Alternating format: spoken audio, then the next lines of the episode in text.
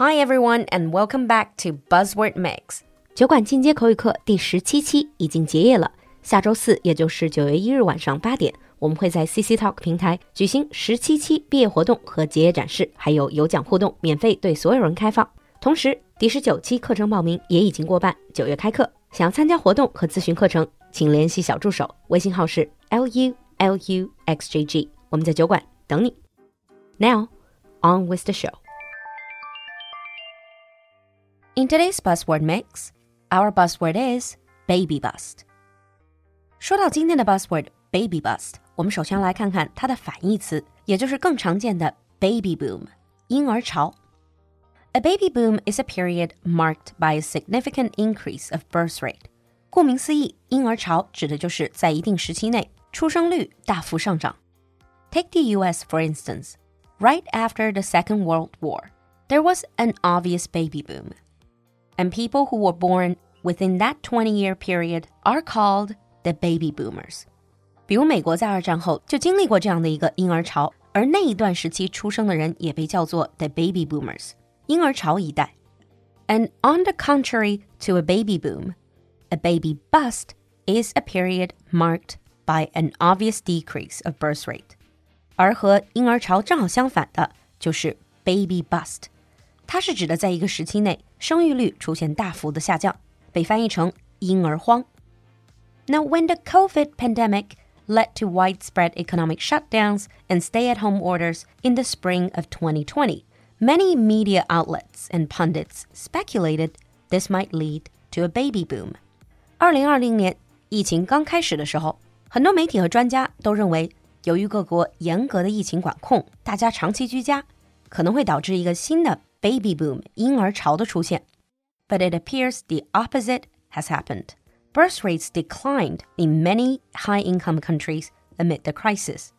但数据显示，不仅没有婴儿潮，反而在很多发达国家都出现了婴儿荒。So why is that? According to experts, the uncertainty associated with a global pandemic and its impacts on families' economic circumstances are the most likely reasons for the trend especially in the beginning of the pandemic, people didn't really understand what the disease is, and many people were uncertain about their job prospects and their income. 造成疫情期的这种婴儿荒的原因，主要就是因为巨大的不确定性 （uncertainty）。很多人对于自己的 job prospects 工作前景感觉到担忧。This trend is not surprising to many demographers who have noted similar declines after catastrophic events such as the 2008 financial crisis and the 1918 influenza pandemic. 对于人口统计学家来讲，这样因为灾难性事件引发的婴儿荒，其实并不算是意料之外的事儿。在零八年的金融危机以及一九一八年流感大流行之后都出现过。Fertility declines during and immediately after these crises are caused by couples postponing childbearing due to rising unemployment, increasing job insecurity, and reduced household income. 身处这些大危机中，或者在这些大危机之后的一段时间，生育率一般都会出现降低，因为失业率的激增，工作稳定性降低，家庭收入也随之降低，导致很多人都会推迟要孩子。The monetary stimulus from governments in some countries help to prevent sharp fertility drops early in the pandemic。不过，一些国家的政府在疫情早期也出台了一些 monetary stimulus 货币刺激政策，一定程度上控制了生育率下降的幅度。Within the major trend of declining fertility rate, there are some more detailed findings during this baby bust in the US, for example. Number one, places with larger increases in unemployment experienced larger birth rate reductions，比如失业率越高，生育率下降的越多。Number two, places with larger increases in COVID-19 cases per capita experienced larger birth rate reductions. 新冠感染率越高，生育率下降越快。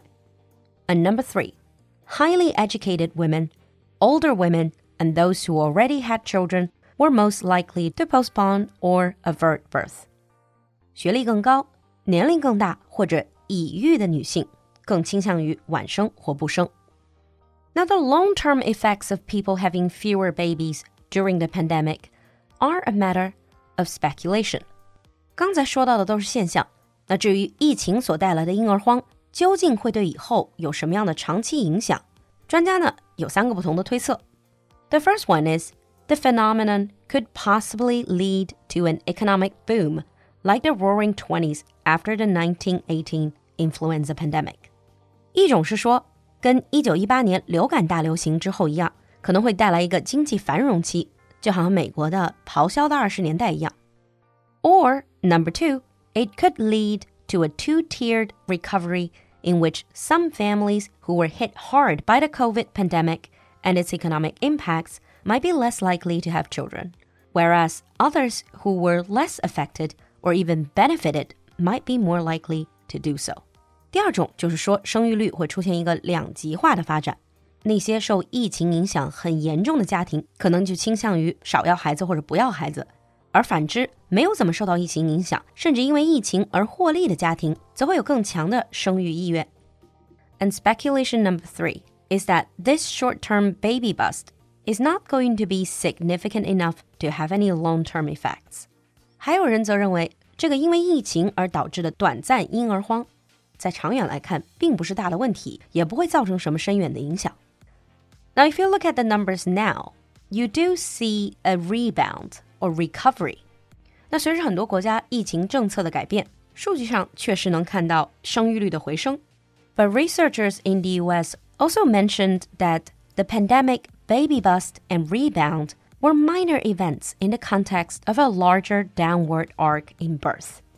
不过，美国的人口统计学家也提醒说，其实不管是疫情期间短暂的婴儿荒，还是说目前能看到的数据回升，其实都并没有改变一个更长期的生育率下滑这样的现状。They commented that this bust and rebound during the pandemic is really a blip on this much longer, sustained decline in birth rate. So I guess we'll just have to wait and see the long term effects of this baby bust. Now let's move on to sample sentence.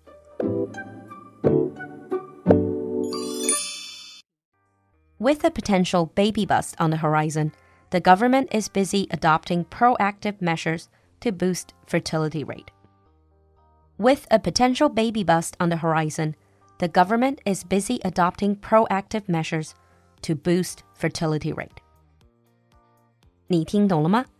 关注公众号“露露的英文小酒馆”来获取更多拓展内容。So have you noticed a baby bust? What do you think are the reasons for it? 期待你的分享，我们下期见。